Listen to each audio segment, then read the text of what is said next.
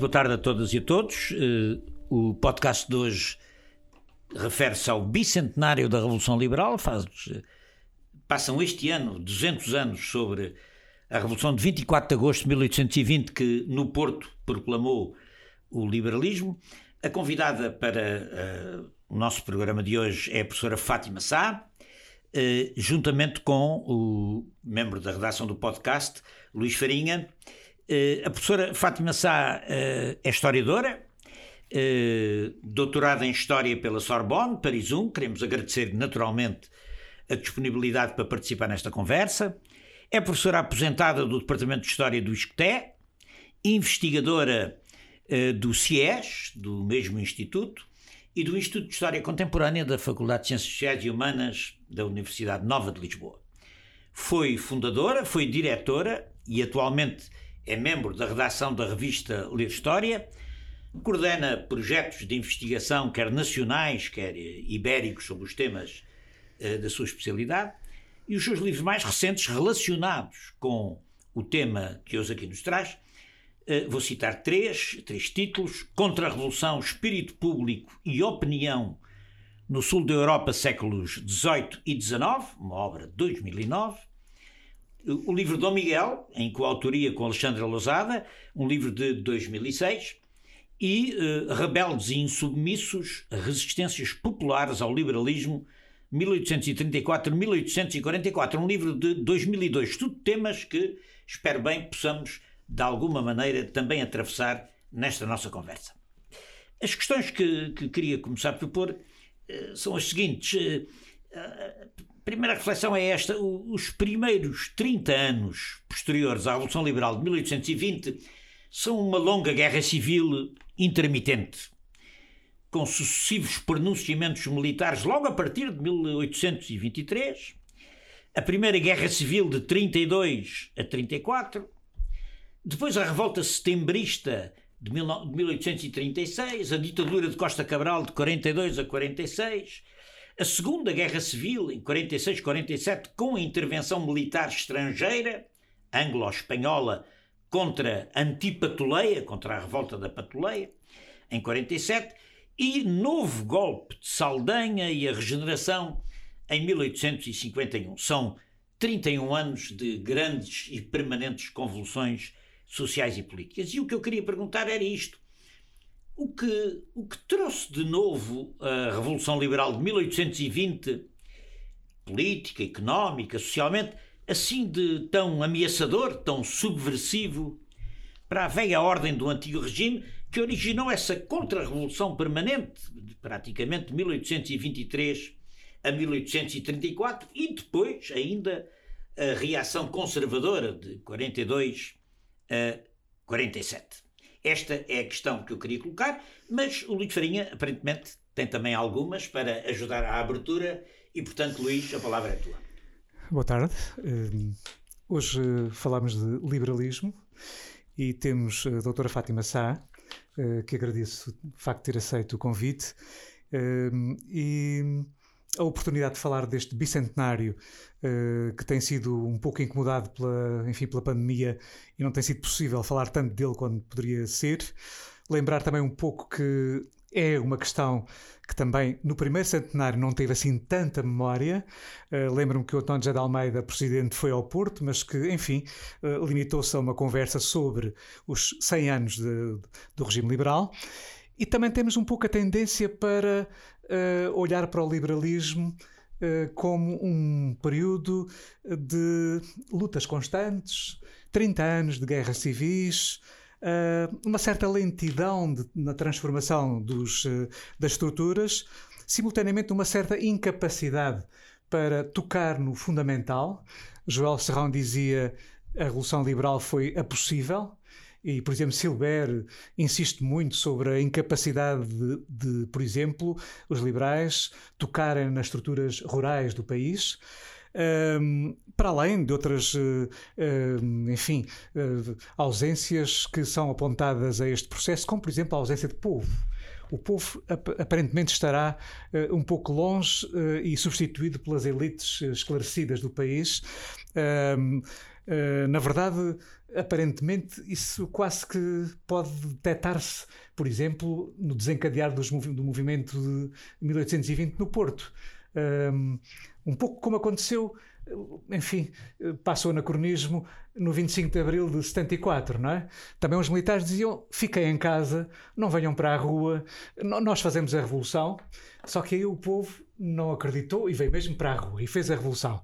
Em 1820, por razões que a doutora Fátima explicará, na verdade o povo está ausente, são os militares, são os jurisconsultos, são os comerciantes do Porto uh, e outras questões se levantam, mas na verdade o povo virá um pouco mais tarde. Ou não. Quem sabe se não é exatamente para o não fazer sair à rua, que se chama a atenção para o mais importante é vir o rei, o mais importante é mantermos a santa religião, o mais importante é mantermos tudo mais ou menos da mesma forma e as mudanças hão de vir, veremos como, não é? Professora Fátima? Eh, muito obrigada. Eu aqui agradeço o convite para estar aqui eh, hoje a gravar este podcast. Eh, agradeço ao professor Fernando Rosas e ao Dr. Luís Farinha a amabilidade do convite. Uh, passo imediatamente a tentar responder às questões uh, levantadas. Uh, a primeira, partiu aqui do professor Fernando Rosas, tem a ver com o, o que é que. Porque é que o liberalismo, no fundo, levou tanto tempo a ser implantado em Portugal?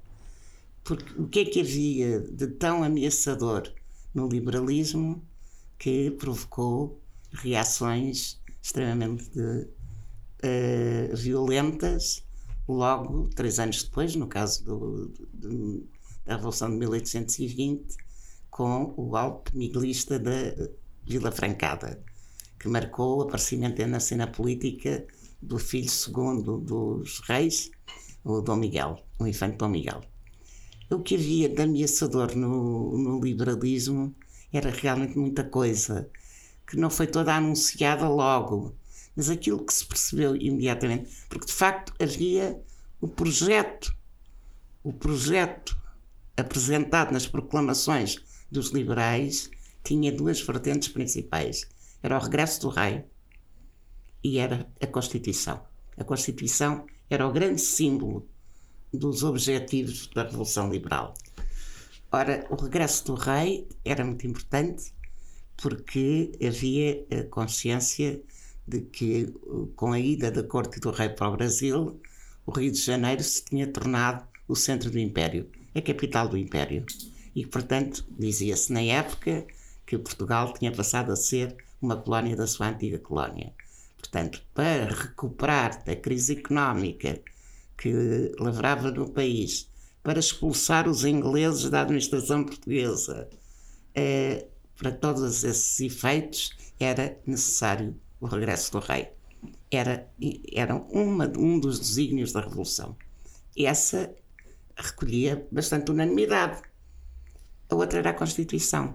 E a Constituição já não recolheu a mesma unanimidade, porque a Constituição instaurava um regime completamente diferente do antigo regime.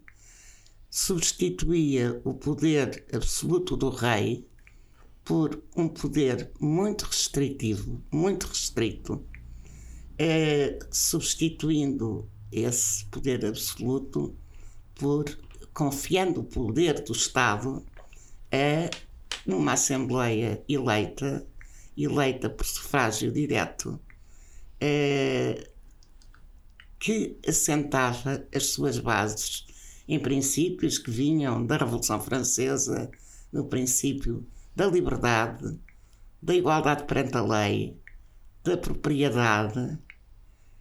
Uh, e isto parecem coisas hoje, e no princípio da divisão dos poderes: poder executivo, poder legislativo e poder judicial.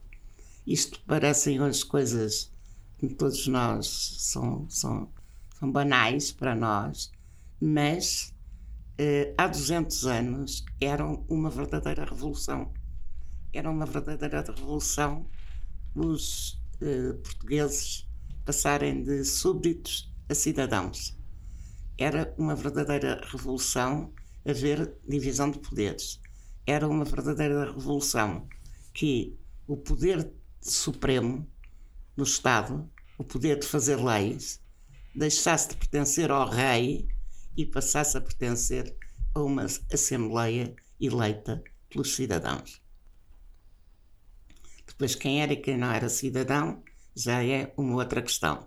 Mas uh, isto era profundamente revolucionário.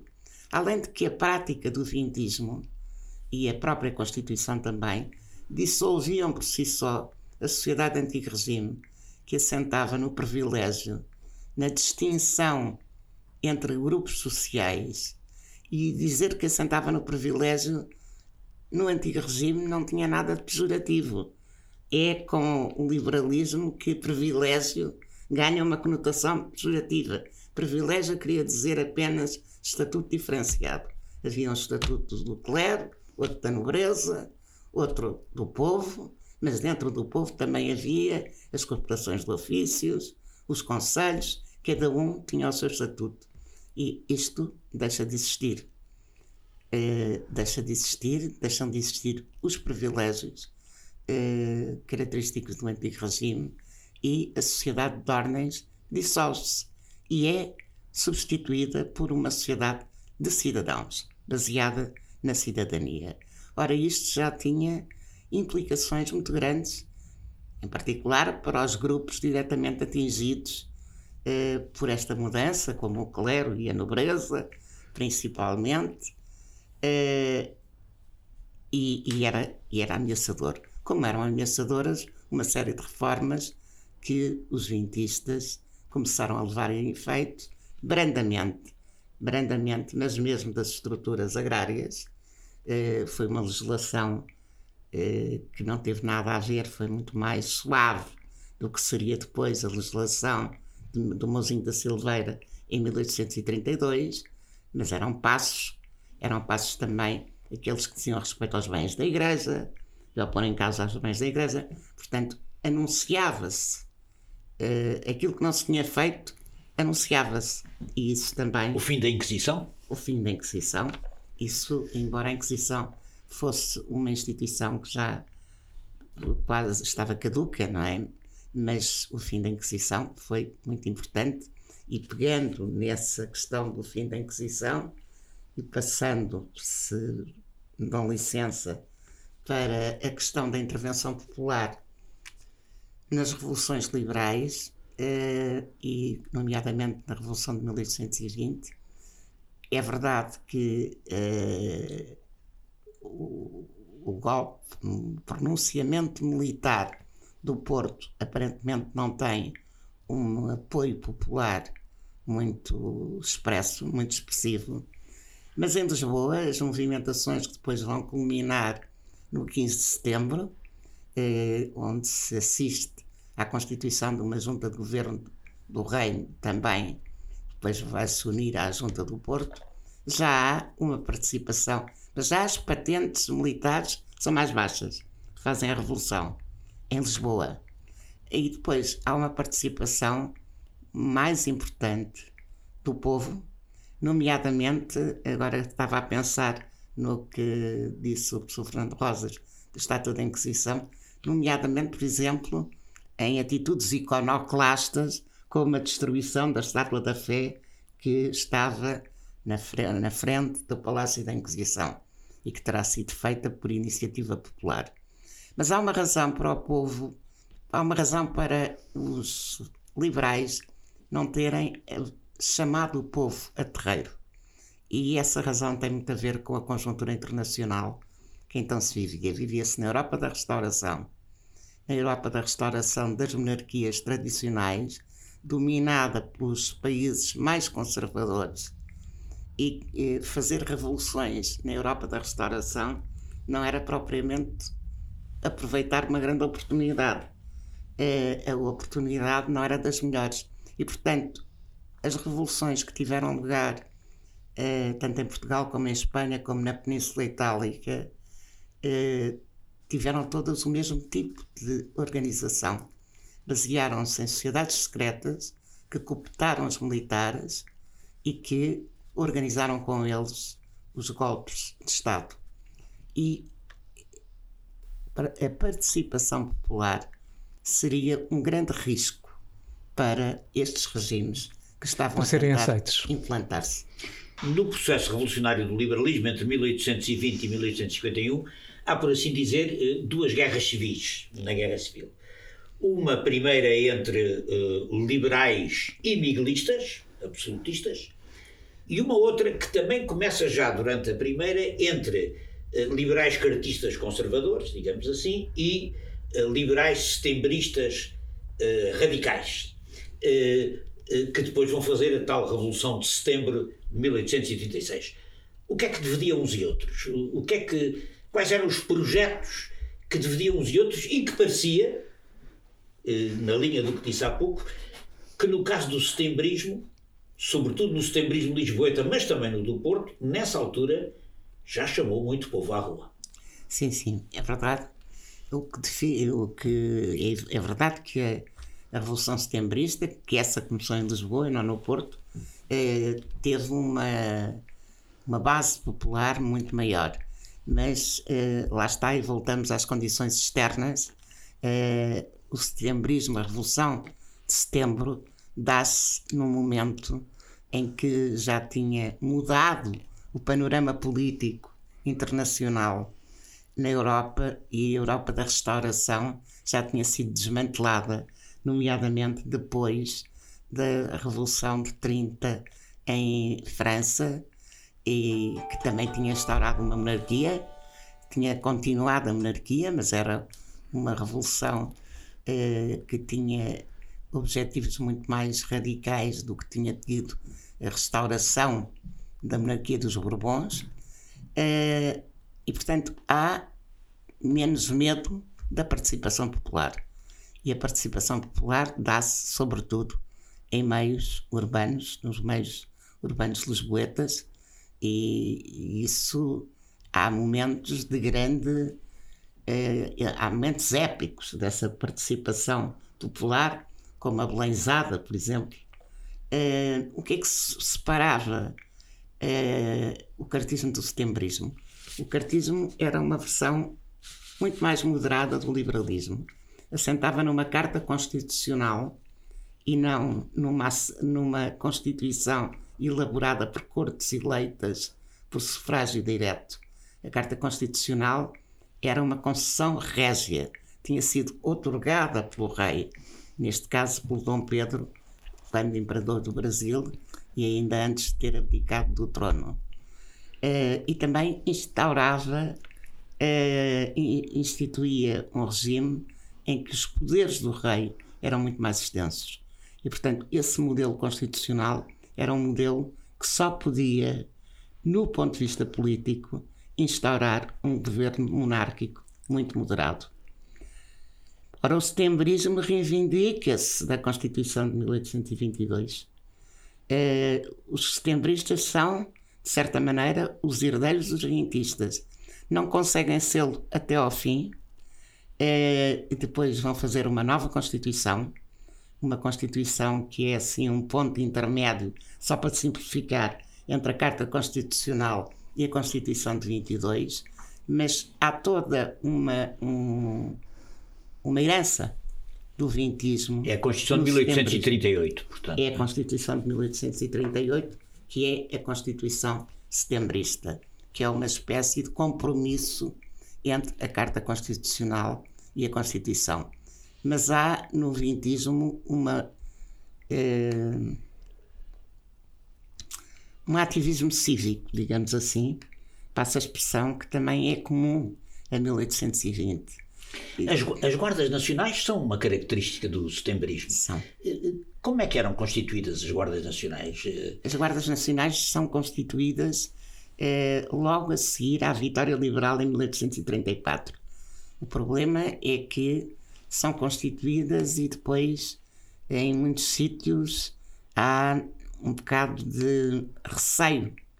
De, de, o decreto foi publicado, mas depois a passagem à prática em muitos sítios foi complicada porque não se tinha confiança política nos, nas populações que, onde se queriam criar eh, nos conselhos, onde se queriam criar eh, batalhões da Guarda Nacional. Porque eram eh, conselhos ou regiões que tinham sido miguelistas. E dizia-se, na correspondência trocada as autoridades civis e militares para a constituição das Guardas Nacionais, dizíamos: não vamos armar aqueles que ainda ontem nos estavam a combater. Portanto, há uma dificuldade de constituir as Guardas Nacionais.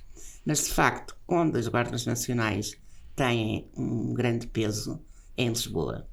E em Lisboa, eh, a Guarda Nacional é um fator de grande radicalização do processo do setembrismo e depois eh, acaba por ser dissolvida depois de um momento muito duro eh, que é o chamado massacre do Rocio. Pode-nos falar um bocadinho do massacre do Rocio, porque aí estão metidos os arsenalistas, o batalhão dos arsenalistas. Está metido o batalhão dos arsenalistas. Era uma das poucas fábricas Exatamente. que existiam em Lisboa. E, o, e os arsenalistas são muito uh, ativos na, na Revolução e na tentativa de extremar a Revolução Setembrista e, portanto, de impedir de alguma maneira aquilo que depois veio a, acontecer, que foi o compromisso que a Constituição de 1838 ratificou. É, mas o massacre do Rocio foi um, um, episódio bastante triste em que os, tinha, tinha havido a reivindicação da mudança do governador civil de Lisboa por, uh, pelos arsenalistas e pelas guardas nacionais batalhões, os batalhões arsenalistas, e isso foi considerado inaceitável. E finalmente o, os guardas nacionais e os arsenalistas foram convocados uh, para o Rocio, foram cercados e foram massacrados. Pela tropa de linha. Pela tropa de linha, exatamente. Uh, isso leva-me à questão que é a seguinte, uh, e, e, e, o Luís também está ali a pedir a palavra, eu já lhe passo, mas é assim, Portanto, nós temos povo a intervir revolucionariamente no setembrismo, mas também temos povo a intervir no miguelismo eh, e, a armar-se. Portanto, a pergunta é esta, professora. Onde é que andava o povo? Quer dizer, o que era o povo? Ou, ou, ou, o povo seria uma, uma entidade abstrata e inorgânica, como nos dá a entender Oliveira Martins no Portugal contemporâneo? Quer dizer, assim, um objeto que não tem importância nenhuma nessa altura, porque quem manda são as elites e que fazem demagogia para mobilizar uma espécie de, de gente anódina que anda por ali sem, sem se constituir como sujeito? Não, não sei. Eu, eu, pegava um pouco nesta questão do povo e da mobilização popular para dizer que, que me parece que há um sítio onde as coisas são exatamente levadas por grandes movimentos uh, populares, sem dúvida, também da burguesia, e que é a independência do Brasil. Quer dizer, a burguesia portuguesa é colocada perante um grande movimento independentista no Brasil, que é profundamente, eh, enfim, popular, eh, para além de ser militar, para além de a burguesia brasileira participar, mas há aqui, de facto, uma, enfim, uma, uma realidade em que os, em que, uh, os vintistas, são eles, no fim de contas, os responsáveis, são responsáveis pela, pela independência de um, do grande país que é o Brasil, não é? Exatamente. É, pronto, eh, respondendo aqui primeiro, em primeiro lugar ao professor Fernando Rosas, é, aquilo que se pode dizer é que é para já o, povo não ser protagonista, o povo andar eh, mais ou menos à mercê das elites, é uma ideia que a historiografia hoje já abandonou e muito bem. É, há é, não só processos de revolta social que acompanham o liberalismo e o miguelismo, há indiscutivelmente um apoio eh, rural, sobretudo, ao miguelismo, e, e isso é patente eh, não tanto durante a Guerra Civil, mas no pós-Guerra Civil. Durante 10 anos, que foi isso que eu estudei, houve guerrilhas em funcionamento, vários focos de guerrilha desde o extremo norte do país ao extremo sul, sendo que a que ficou mais célebre foi a guerrilha do Revestido, que tinha uma organização No Alentejo. No, no, no Algarve. No Algarve. No Algarve e também no Baixo Alentejo, que tinha uma organização eh, importante e que mobilizou os camponeses, nomeadamente os camponeses da Serra Algarvia. Mas não foi caso único, isto também aconteceu nas Beiras, isto também aconteceu eh, na região do Alto Minho, nomeadamente em Melgaço e Monção, portanto... E mesmo durante a revolta da Patuleia, não é? Mais tarde também, mas isto é antes da Maria da Fonte e da Patuleia. Há de facto uma mobilização. E depois também é muito interessante pensar, e depois há uma grande mobilização popular na Maria da Fonte, não é? é e uma, uma mobilização rural. E aquilo que, que é interessante pensar é como é que os liberais, alguns liberais, pensaram essa mobilização e esse apoio ao absolutismo. Por exemplo, o Almeida Garrett, o famoso Almeida Garrett, num livro que publicou em 1830, chamado Portugal na Balança da Europa, em que tentava refletir, entre outras coisas, sobre o fracasso das revoluções de 20, não só em Portugal, mas como em Espanha e como na Península Itálica, a Grécia é um caso à parte, uh, e, e, dizia que uma das razões do fracasso, é que, do fracasso é que não se tinha mobilizado o povo. E há, de facto, da parte dos liberais, um medo de mobilizar o povo. E, e isto, para mim, tem uma interpretação uh, que pode ser, vale o que vale, é, é a minha, é que está muito próximo. Um momento de grande mobilização popular que a gente se esquece que é a mobilização popular durante as invasões francesas, onde há efetivamente eh, um processo restauracionista eh, que tem como grande protagonista as camadas populares e que eh, não quer dizer que não tenha tido também as elites não tenham tido também um grande protagonismo, mas esse movimento assustou imenso porque atacou as elites também. Não foi apenas um movimento pela restauração do, do príncipe regente, foi um movimento em que as elites foram fortemente atacadas. E, portanto, eu penso que, a par do grande espectro, o grande fantasma que era a Revolução Francesa, há também um, um espectro mais próximo, que são as movimentações populares durante as invasões francesas, que causam grande medo às elites liberais. E o que diz um outro contemporâneo do Almeida Garrett, menos conhecido, é, é que é, o, o povo é, em Portugal, se lhe tivessem posto armas na mão, teria feito o mesmo que fizeram os revolucionários em França. Mas quem lhes pôs as armas na mão não foi o liberalismo, foi o absolutismo. E não há, não há dúvida nenhuma que o miguelismo convoca o povo, faz aquilo que os liberais não, não fizeram. E como é que convoca o povo? De várias maneiras. Professora Fátima, eh, o, liberalismo e também, o miguelismo e também a Igreja, não é? A Igreja participa a igreja, neste, claro, neste claro, movimento claro, de contra-revolução, mobilizando as camadas populares. É? Mobilizando as camadas populares e o miguelismo, como se sabe, o seu programa era a defesa do trono e do altar. Uh, portanto, a Igreja também tem uma importante, um importante papel nessa mobilização das camadas populares. Mas não há dúvida nenhuma que há um afrouxamento por parte dos miguelistas, do, dos miguelistas perdão, do controle social que permitem uma série de atitudes e de ataques, mais uma vez, às elites locais que eh, os liberais nunca permitiram. Os liberais tinham muito medo de, do povo na rua pelo menos nos campos, porque depois no meio urbano, com o setembrismo, bem, mas também tiveram tanto medo que houve um massacre do Oficílio, não é? Mas a, essa guerrilha popular miguelista rural Sim. não ataca a grande propriedade na, no, nos campos, não ataca a estrutura antiga da propriedade ou de alguma maneira também a põe em causa? Não, eu acho que não, não ataca, não.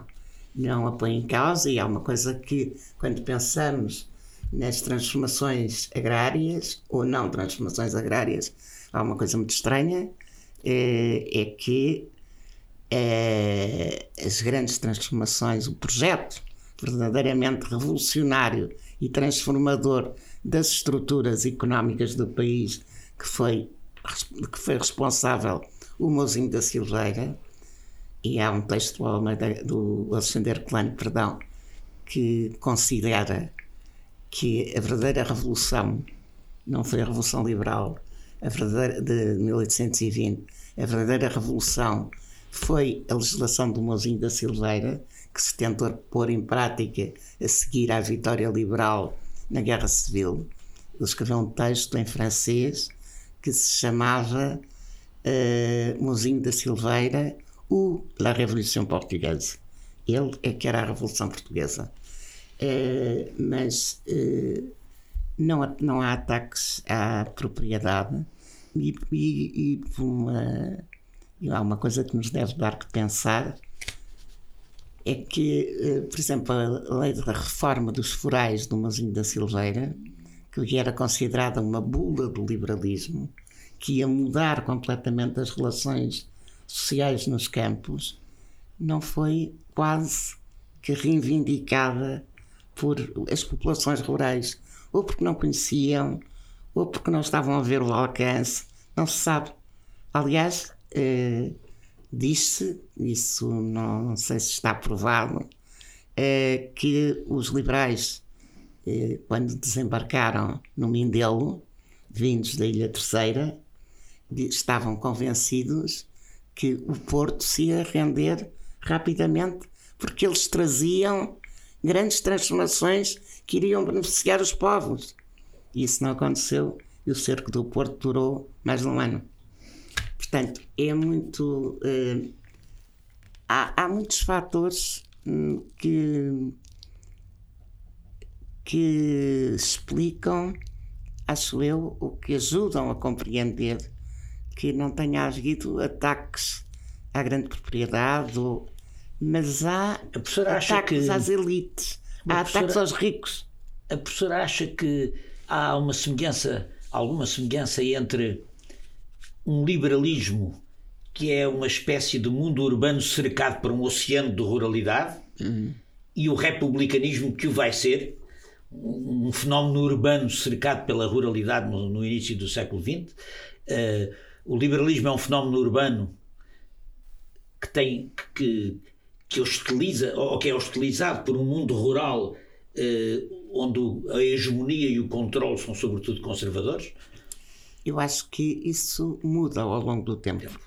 Eh, podemos dizer que no princípio isso acontece, mas por exemplo eh, na,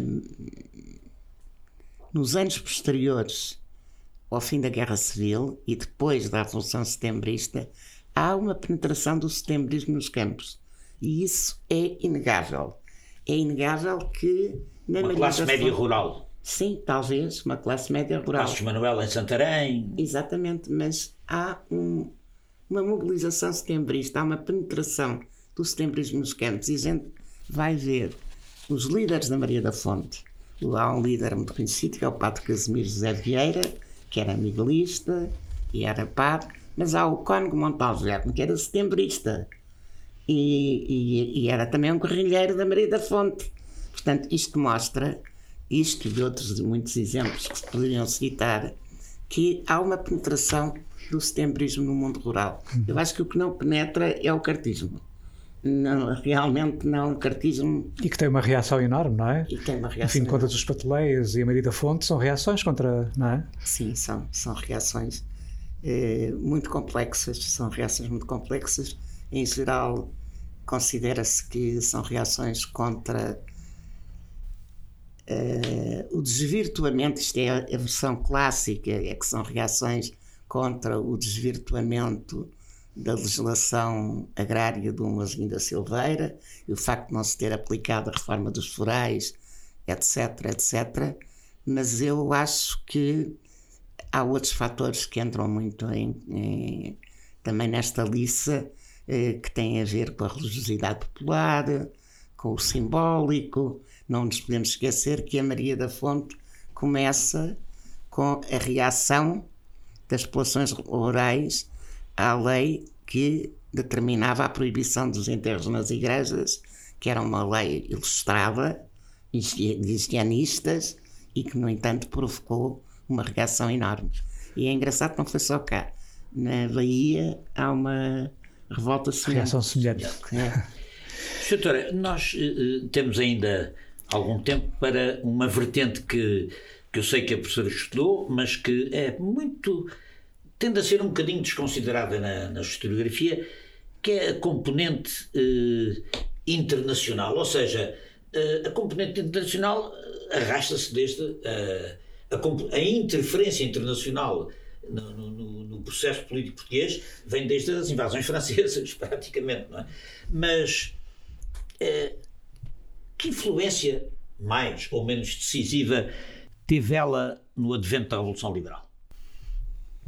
É, no advento da Revolução Liberal, eu acho que teve é,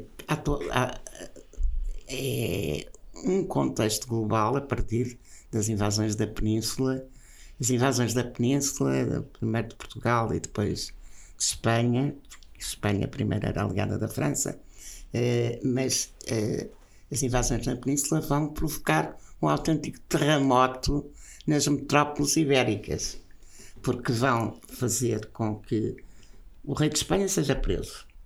Ele e o príncipe herdeiro são presos por Napoleão, são detidos por Napoleão. E o que é que acontece? Acontece que cai o centro do poder imperial.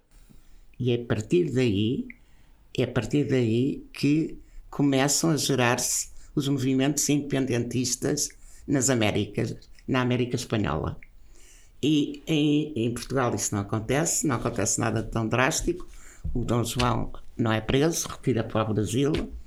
E, e no Brasil no fundo, inverte as relações com Portugal, torna o Brasil o centro do império e cria um desenvolvimento eh, económico, social e político no Brasil que também tem uma são, são, são o cimento da independência brasileira.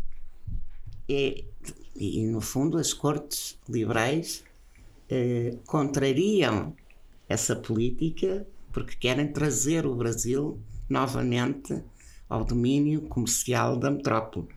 E, e por isso é que as cortes são muitas vezes consideradas, na época, consideradas responsáveis por essa coisa terrível. Foi um golpe terrível que foi a independência do Brasil. Um golpe terrível para Portugal. Como foram as independências latino-americanas. Da América Latina, não é? Da América, de toda o movimento é geral, portanto. Pois há uma coisa que é muito interessante é que, né, que eu gostava de sublinhar quando eh, tenho ocasião de falar do, da perspectiva internacional. É que todo este mundo se começa a esbulhar e a transformar. Todo o mundo, todos os impérios coloniais ibéricos que se esboroam e se transformam. E há uma coisa muito curiosa que mais uma vez nos faz pensar nas relações internacionais nomeadamente nas relações Portugal-Espanha, que é o modelo das Cortes de Cádiz, o modelo da Constituição, perdão, da Constituição de Cádiz, que é seguido em Portugal, não é a mesma Constituição, faz outra, mas é o modelo. É seguido. E é um modelo nas antigas colónias da América Espanhola, nos países independentes que surgem, é um modelo na Europa do Sul, no Piemonte, em Nápoles, e há uma espécie de história internacional do mundo ibero-americano que tem uma grande unidade, tem, tem muitas relações, tem muitas conexões. Podia-se fazer uma história conectada do, da desagregação dos impérios coloniais. Eh, uh, ibéricos. A doutora fala de, das cortes insistirem muito, uh, enfim, de, no retorno do Brasil Sim. como colónia. Mas, na verdade, uh, quem otorga ou quem dá a liberdade ao Brasil é o, é o príncipe, é o rei de Dom Pedro, não é? Sim. Um, e acaba por ser também aqui uma, uma figura central em todo, este, em todo este processo. Não é?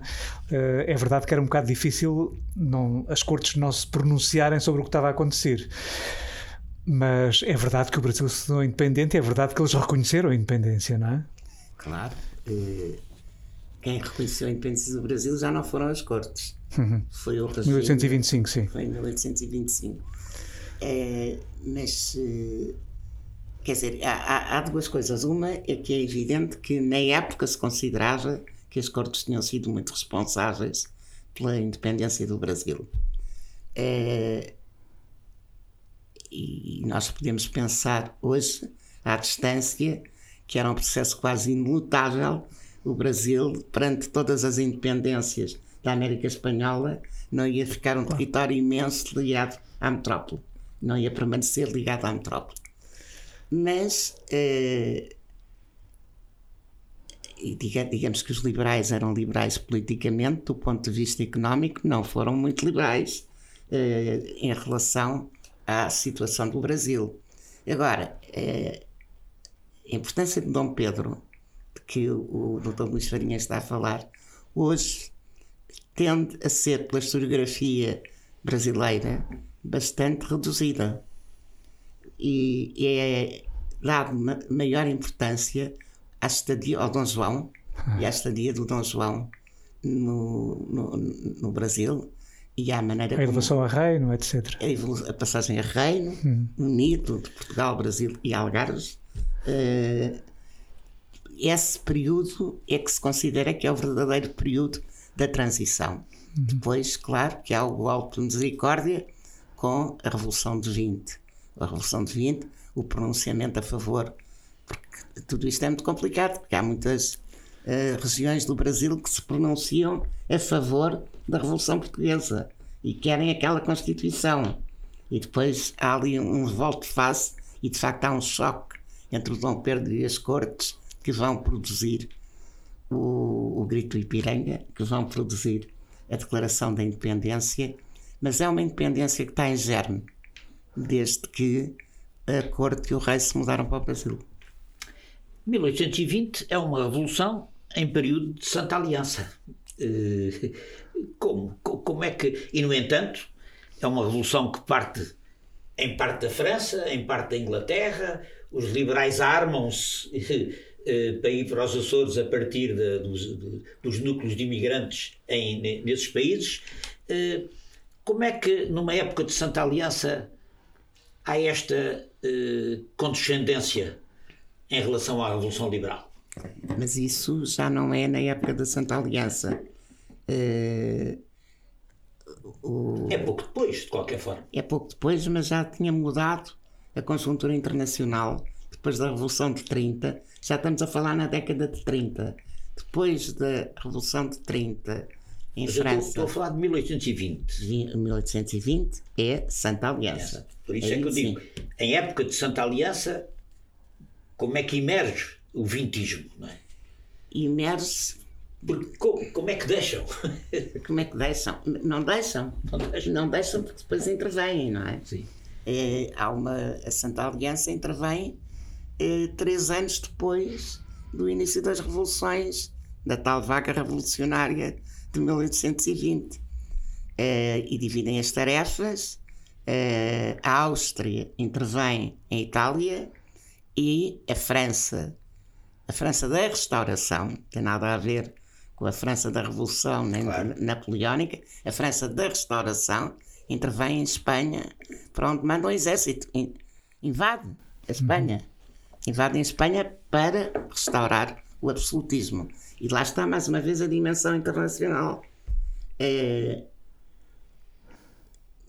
A gente pensa que, apesar de todas as contradições, todas as uh, resistências que podia haver em Portugal à Revolução Liberal, uh, essas resistências uh, internas foram reforçadíssimas pela intervenção externa da Espanha uh, da França em Espanha. Não era possível, a partir do momento em que se restaurou o absolutismo em Espanha, que Portugal se mantivesse constitucional.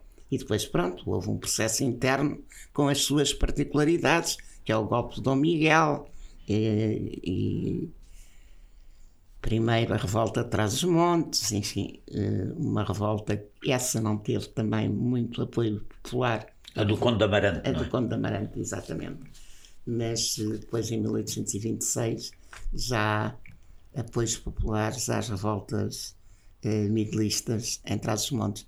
Portanto, é um. Depois, nos anos 30, e nas lutas pela implantação da Carta, eh, uhum. que, que são fundamentais e, sobretudo, depois contam com a tal mudança de conjuntura pela Revolução Francesa de 1830 e pela mudança do gabinete inglês do Story para o Zwig.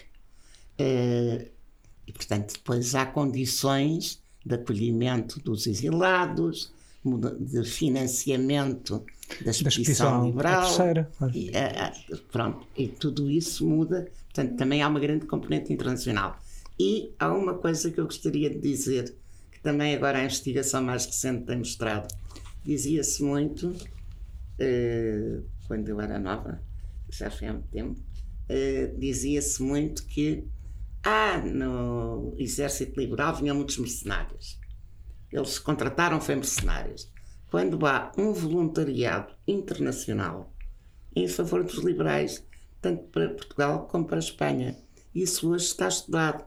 E os historiadores eh, portugueses. Voluntariado francês e. De, de, todos os países é impressionante o número de eh, países que colaboraram do lado liberal na Guerra Civil. As Brigadas Internacionais daquela Exatamente. época. Mas hoje fala-se da Internacional Liberal, de que houve uma Internacional Liberal. E nós podemos dizer que essa Internacional Liberal se anunciou logo nos anos 20, na Grécia.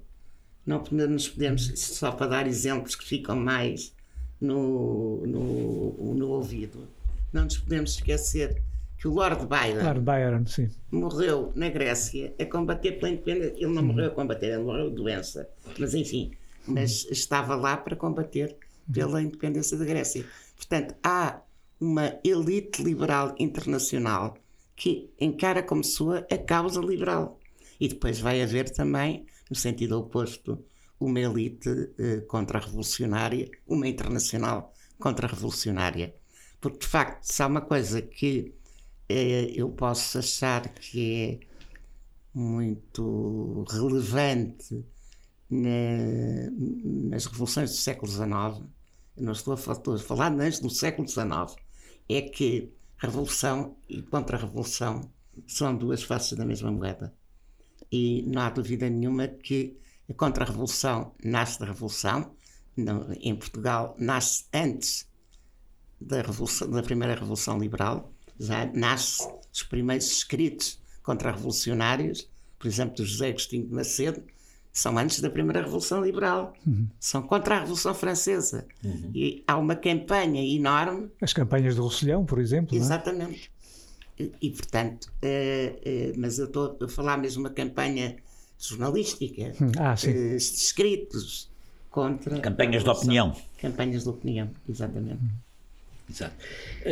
De qualquer maneira, na Patuleia, uma nova conjuntura, há uma intervenção militar de, de, de invasão de tropas, mesmo tropas espanholas e, e, e, marinha inglesa, e mais do que isso, os negociadores da Convenção de Gramido, que é a convenção que pôs fim à Guerra Civil, têm uma intervenção política no acordo que se faz na Convenção de Gramido estamos perante uma conjuntura muito diferente daquela que favorece o, o liberalismo na sua origem. Pois, é, é, repare uma coisa, isto, é, essa intervenção não é, não é oficialmente contra o liberalismo. É, contra, contra o liberalismo exaltado, claro. contra os liberais exaltados. É contra a patuleia. E mais uma coisa, o pretexto que fez intervir, porque eh, esta intervenção foi uma intervenção enquadrada eh, pela, por uma aliança internacional também que visava obstar ao regresso do absolutismo eh, em França, em Portugal, em Espanha. E, e, nessa conjuntura eh, o, o que foi o pretexto o pretexto para a intervenção foi o risco de reimplantação do absolutismo. porque havia movimentos miguelistas associados à No Patuleia, no norte, e então aquilo que foi, eu não estou a dizer que tenha sido essa a razão eh, de fundo, mas o pretexto que foi evocado foi o, o perigo do regresso ao absolutismo. O nosso tempo está quase a chegar ao fim. Vou fazer uma última, uma última pergunta para que encerre este ciclo de alguma maneira. A regeneração. A regeneração é um compromisso histórico final entre o, o cartismo conservador e o, e o setembrismo mais centrista. Eh, é assim uma espécie de, de, de pacificação ao centro da sociedade portuguesa? Pois, de certa maneira é, embora se não se formou uma União Nacional. Formaram-se dois partidos, o Partido Regenerador e o Partido Histórico. Mas não há dúvida nenhuma. E uma parte do histórico depois foi engolida pelo regenerador. Exatamente, mas não há dúvida nenhuma. Pessoas que estiveram na primeira linha de, setembrismo e na primeira linha, inclusivamente, movimentos republicanos eh, ligados à conspiração das Hidras, ligados a, à Revolução, às- à, à Primavera dos Povos, à Revolução de 1848, figuras como António Rodrigues Sampaio, vai eh, engrossar a regeneração. Ele que tinha sido praticamente, praticamente sim, um republicano. Mas há um projeto, é o tal projeto, eu disse também não sei mais, mas é o tal grande projeto desígnio do desenvolvimento dos melhoramentos materiais.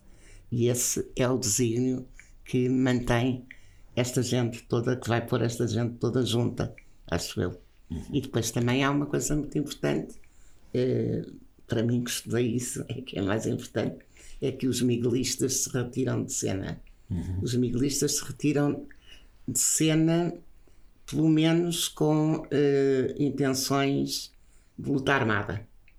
Eh, e forma-se uma corrente chamada urneira de concorrer, eh, entrar no sistema.